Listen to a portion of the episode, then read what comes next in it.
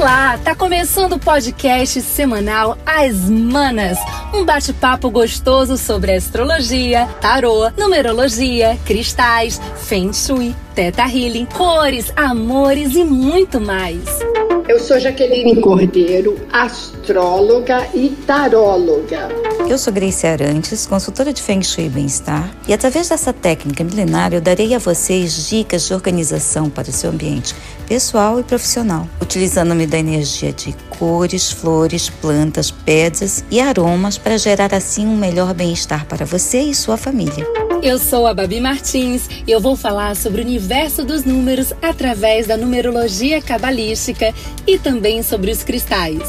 Eu sou a Luli Guarino, terapeuta de Teta Healing. E para você que convive com dúvidas, medos, questões emocionais de relacionamento e solidão, vamos conversar sobre como eliminar crenças limitantes, padrões repetitivos e como atrair sua alma gêmea. E juntas somos as Manas e temos um encontro marcado com vocês todas as segundas nas melhores plataformas digitais. As, as Manas. Manas. No quarto episódio das Manas, eu quero falar um pouco dessa semana do 16 ao 22 de agosto, que ela é muito boa porque ela é produtiva. Nós temos uma energia de terra poderosíssima no céu, apesar de um sol maravilhoso em Leão que nos convida a trabalharmos mais o nosso autocuidado, acreditar mais em quem somos e nas, nas nossas habilidades. Porém, o que é maravilhoso é que nós estamos com Mercúrio e Marte em Virgem. Então, nós temos um, uma semana de pragmatismo, foco, observação, análise. Virgem é um signo de terra que tem a regência de Mercúrio. Esse é um signo focadíssimo no trabalho, na excelência, em fazer bem feito, em observar os detalhes. Virgem tem a capacidade de olhar a floresta como um todo, mas perceber árvores uma a cada uma. E essa é uma energia maravilhosa para gente usar no nosso dia a dia, principalmente que com Mercúrio em Virgem, o nosso mental é muito focado em ideias e projetos concretos. A gente precisa aproveitar essa oportunidade porque logo em breve nós teremos o Mercúrio retrógrado. Ele vai retrogradar em Libra, mas desde já se você tem pontas soltas nos seus projetos, no seu dia a dia, encaminhe. Há uma energia poderosíssima para a gente fazer as coisas andarem. Porque com Mercúrio em Virgem a gente não perde tempo com elocubrações. Nós somos objetivos e diretos. Essa pontualidade, essa vontade, essa mente que nos faz ver o que é necessário realizar sem perder tempo, ela é incrível nessa semana. E agora a gente tem um, um, aspecto muito fofo. Eu diria que se eu pensasse em tons, eu pensaria no tom rosa, que é na segunda-feira, dia 16, o dia já abre com Vênus, Afrodite na mitologia, entrando no signo de Libra. E olha, ele entra a uma da manhã e 26 minutos. Vênus é, uma, é um planeta que fala de afetos, belezas e finanças, e ela está domiciliada. Isso significa que os seus melhores atributos, eles estão no eles estão no máximo essa, essa Vênus em Libra, ela vai nos ajudar a trabalhar mais os nossos relacionamentos. Libra é um signo de ar, é um signo que busca os pactos, ele tem uma ligação muito forte com o caminho do meio. O que é bom para mim também tem que ser bom para você. A moda ganha muitíssimo com esse posicionamento e nós temos até o dia 10 de setembro uma oportunidade de reatarmos com pessoas que por algum motivo nós nos afastamos ou nós brigamos, porque Vênus é ela é do amor e dos relacionamentos. E aqui pode ser com seu filho, com seu vizinho, com seu colega de trabalho, com seu sócio. Vênus sempre busca um amor mais saudável, parcerias amistosas e paz nos relacionamentos.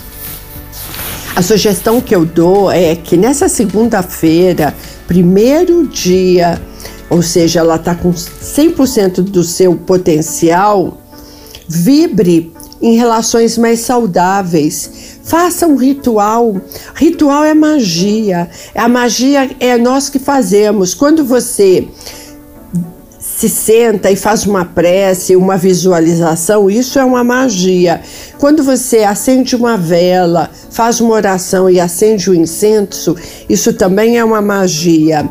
Para mim, um, um ritual que remete ao que Vênus em Libra evoca para todos nós é nós imaginarmos relações mais saudáveis. Então, numa meditação, pense numa pessoa que você está com alguma dificuldade e pense em você se aproximando e conversando e chegando a um acordo e se abraçando, porque essa é uma energia que vai para o nosso chakra do coração, que é ali nesse chakra que a gente dissolve mágoas e ressentimentos. Pode ser também interessante para esse ritual usar os tons de rosa. Rosa é uma cor é, que está muito ligada ao feminino no sentido de ser mais acessível, mais amoroso. É, o feminino que todos nós carregamos, tanto homens quanto mulheres, ele fala do princípio da amorosidade, da, de recepção, de aceitar mais fácil. E, e o rosa ele, emer, ele evoca toda essa energia.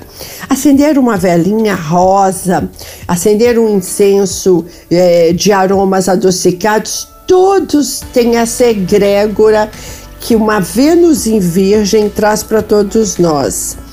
Essa temporada é muito boa para quem trabalha com moda, decoração, beleza, estética é, decoração de interiores, por exemplo, é, o mercado não só de, de, cirurgia plástica, como também de beleza, em todos os sentidos, ele, ele ganha muito com essa posição e todos os signos, porque nós temos os 12 signos no nosso mapa de nascimento. Em algum lugar está Libra, e é, no setor que está Libra, nós teremos Vênus, que é uma facilitadora. É, na astrologia clássica, chamamos da pequena benéfica. O grande benéfico é Júpiter.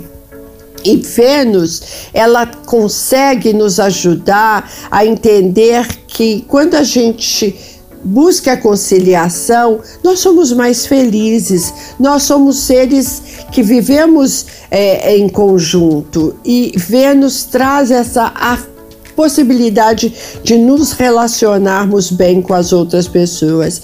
Então, em algum momento desse dia 16, faça esse ritual, use uma peça rosa nesse dia. Se não tiver uma velinha rosa, acenda uma velinha branca, pode ser essas pequenininhas, não necessariamente uma vela palito. Se tiver um incenso de um de um desse aroma mais doce, acenda ou se não, pegue um perfume e borife ali na, nessa energia que você está fazendo ali no momento de meditação e de magia e depois escreva num papel as suas intenções com relação a parcerias, não só afetivas, mas profissionais, de amizade. O que, que você busca nos seus relacionamentos e o que, que você pode fazer para melhorá-los. É essa a intenção de todos nós. E Vênus é um signo de ar, bem como Aquário e, e Gêmeos. E daí o que, que vai acontecer? Que é, os signos de ar vão ganhar muitíssimo com esse posicionamento. Eu sou uma aquariana, eu vejo que ela vai me ajudar. A Grace, você é uma geminiana, eu tenho certeza que você também vai se beneficiar, né? Porque nós, como signos de ar, a gente consegue manter relacionamentos assim mais soltos e flexíveis com todo mundo.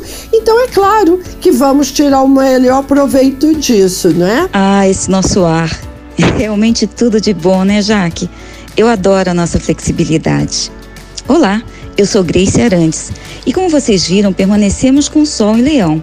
Mas para iniciar a semana, a chegada de Vênus em Libra dá uma amansada no fogo do rei.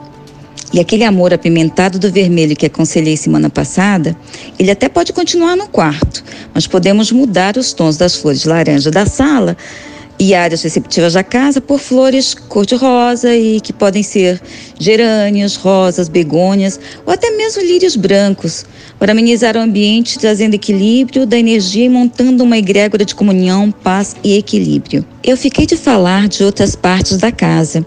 E aí vão algumas dicas. Normalmente na cozinha, o que trazemos é, e fazemos, né, é a nossa melhor experiência para a família seja ela através de alimentos ou através de bebidas, conversas, reuniões. Eu já falei para vocês sobre a importância do fogão e o porquê de mantê-lo sempre limpo. Neste local é importante que tenhamos muita energia em cores de acordo com a sua própria cozinha, obviamente.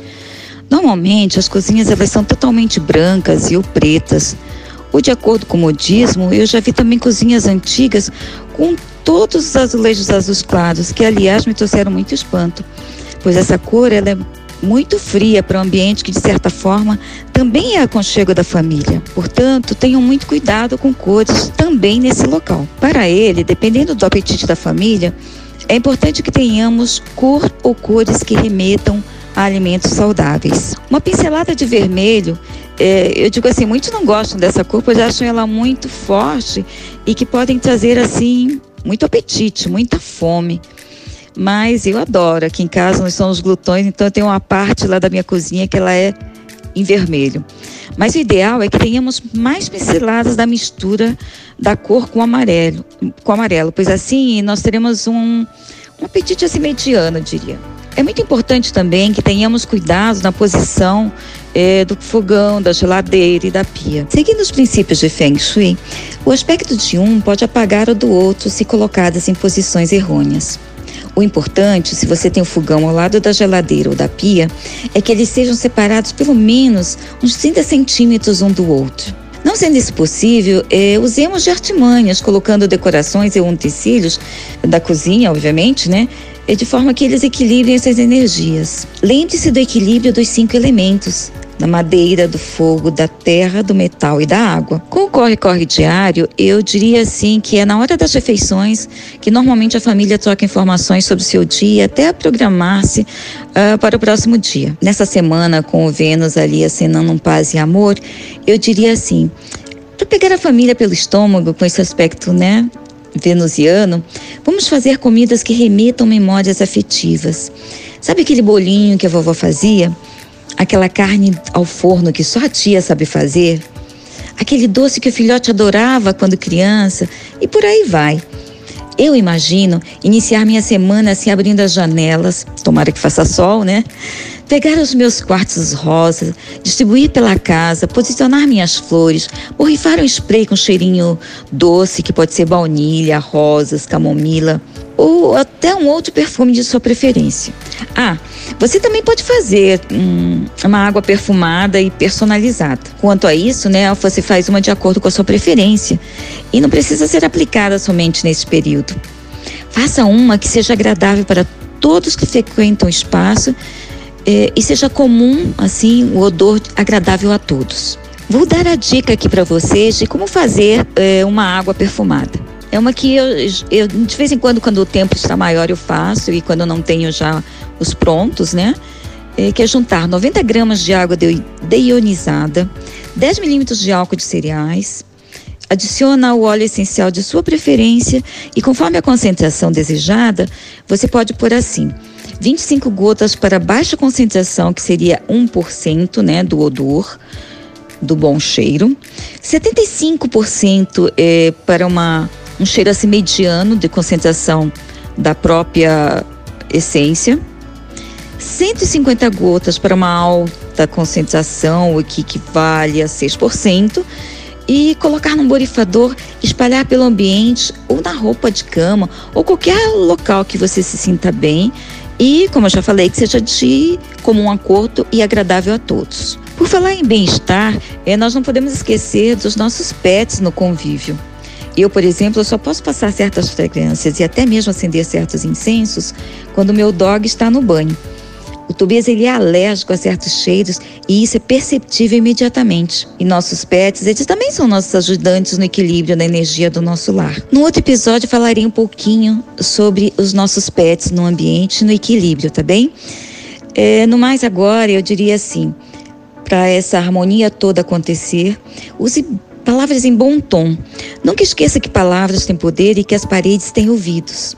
Eu deixo aqui bem claro que o ditado das paredes não se equivale ao que se ouve através dela. Sabe aqueles mexericos de pessoas que colocam o ouvido assim na porta e querem ouvir o que o outro está falando? Não, não é nada sobre isso. Até poderia ser, sabe? Porque isso também emana uma energia negativa de qualquer que seja os lados. Mas eu digo assim, que palavras têm poder porque assim, ambiente em que batem-se porta, é, as paredes, elas acumulam ruídos, então, é, falar coisas ruins, pessoas que espraguejam, batem portas, brigam, tudo isso ele fica impregnado nas paredes e no ar. E dessa forma eles formam-se uma egrégora de desunião e de um ambiente pesado, carregado. Eu diria assim, um ambiente não legal para ficar. Para esses ambientes, eu diria que além da limpeza geral da energia, Olha, esse deve dar um trabalho danado, porque eles devem ser feita uma limpeza diária. Eu sinto pena dos pobres animais, plantas que permanecem nesse local, pois certamente eles se viram nos tintas para harmonizar tudo. É isso aí, mana. E dando continuidade aqui ao nosso bate-papo semanal. Na numerologia cabalística, você vai encontrar os números e conhecer sobre uma outra ótica. A gente conhece os números no sentido quantitativo, lidamos com ele no nosso dia a dia. A gente acorda com os números do despertador, entramos no elevador e deparamos com o número. Ligamos para alguém e usamos os números. Digitamos a senha do cartão de crédito através dos números. São muitas utilizações dos números. Só que agora eu vou ensinar para vocês como achar o número de destino através da numerologia cabalística. Esse número que é tão importante. Afinal de contas, ele é a soma da data do dia que você nasceu, do mês e do ano. Eu vou dar um exemplo. Uma pessoa que nasceu no dia 14 do 9 de 2012.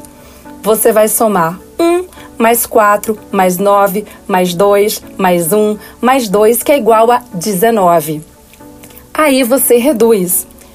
1 mais 9, 10. E reduz de novo. 1 mais 0, 1.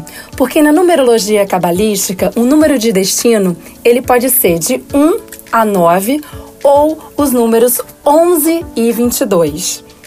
Achando o número de destino, agora eu vou dizer para vocês o que, que significa cada um deles.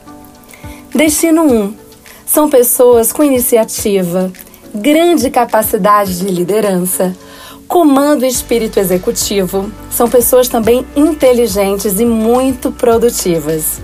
Como geralmente não gostam de receber ordens, a dica é trabalhar por conta própria. Destino 2. São pessoas diplomáticas e que sabem deixar as pessoas ao seu redor muito à vontade. Normalmente trabalham bem em conjunto. São excelentes pais ou mães e fazem grande questão de proteger as pessoas da sua família e os amigos também. Seu principal atributo é a união. Destino 3 é o destino do social, da pessoa alegre, versátil, talentosa, criativa, muitas vezes possui dons artísticos, seja para comunicação, escrita, pintura. Tudo que faz o número 3 cresce e se multiplica. Mesmo quando essa pessoa estiver mais velha, terá um ar sempre jovial. São pessoas cheias de ideias. Eu diria que é o número dos artistas. Destino 4. São pessoas que precisam trabalhar com muita dedicação para manter a vida financeira. Porém, tudo o que consegue ao longo da vida é sólido e eterno. São pessoas que se dedicam de corpo e alma aos seus projetos. Destino 5 é o destino do viajante. Gosta de mudanças, de novidades, são pessoas que não hesitam em mudar, alterar a rota, transformar, transmutar.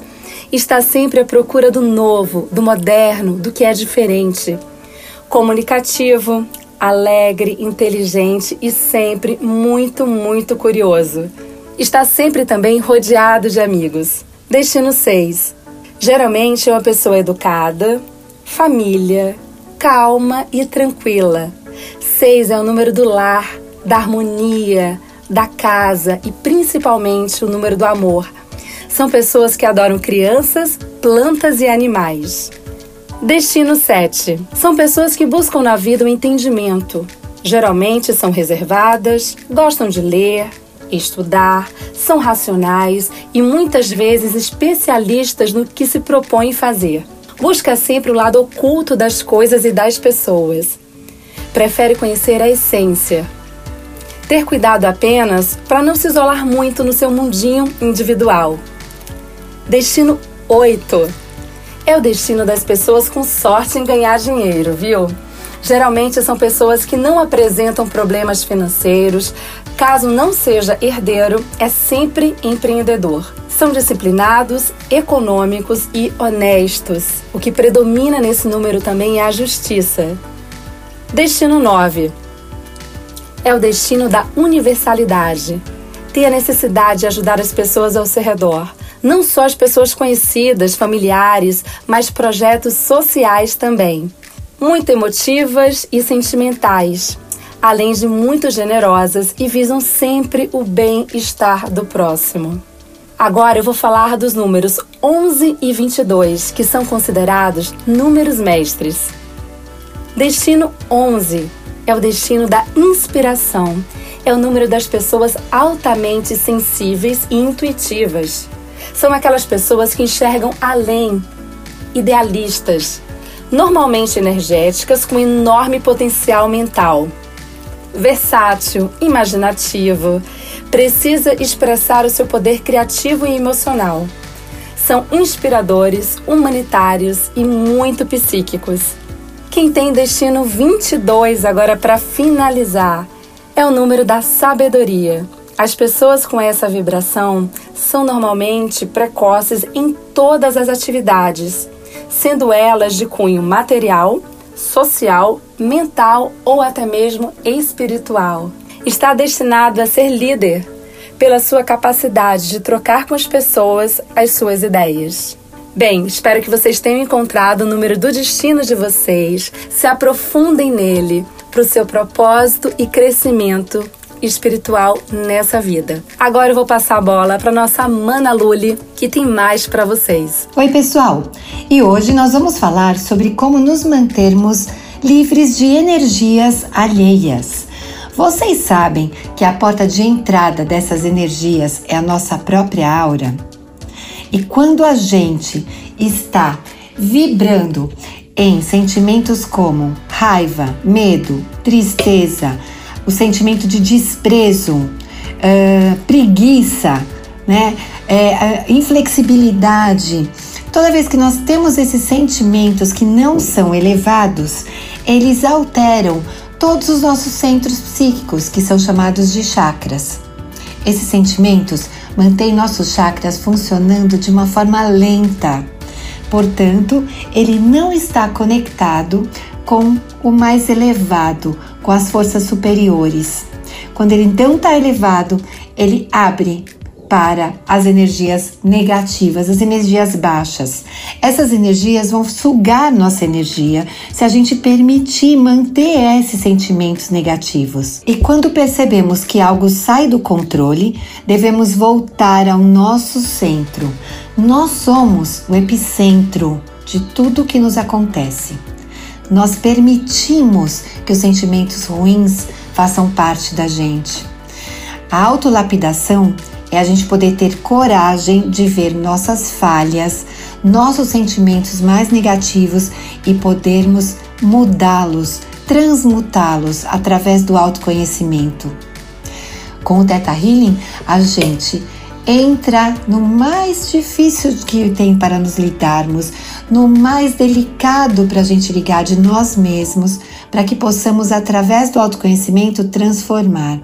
Aprendemos com os nossos erros, aprendemos com o nosso passado, liberamos todos os traumas que existem ali, para poder transformar com amor incondicional as nossas crenças, os nossos paradigmas. Quando nos conectamos com sentimentos negativos e em seguida percebemos o que estamos alimentando, nós com Teta Healing comandamos que nossos centros psíquicos sejam equilibrados. E a gente sempre comanda que esses centros psíquicos equilibrados sejam sempre para um bem maior, da forma mais saudável, para que sejam equilibrados de um jeito que você receba esse equilíbrio na frequência mais elevada que você pode receber. E com isso vai melhorar a sua intuição. Ativando os chakras altera o equilíbrio do corpo físico também, trazendo saúde. E olhar para os erros, olhar para o que fizemos que a gente pode não se orgulhar, faz com que podemos assim, assimilar e podemos seguir em frente. Nós podemos seguir em frente quando a gente olha para o nosso passado, quando a gente pode olhar para o que não fizemos de louvável e aí transformar. O Teta Healing ajuda nessa transformação de uma forma muito eficiente e muito rápida.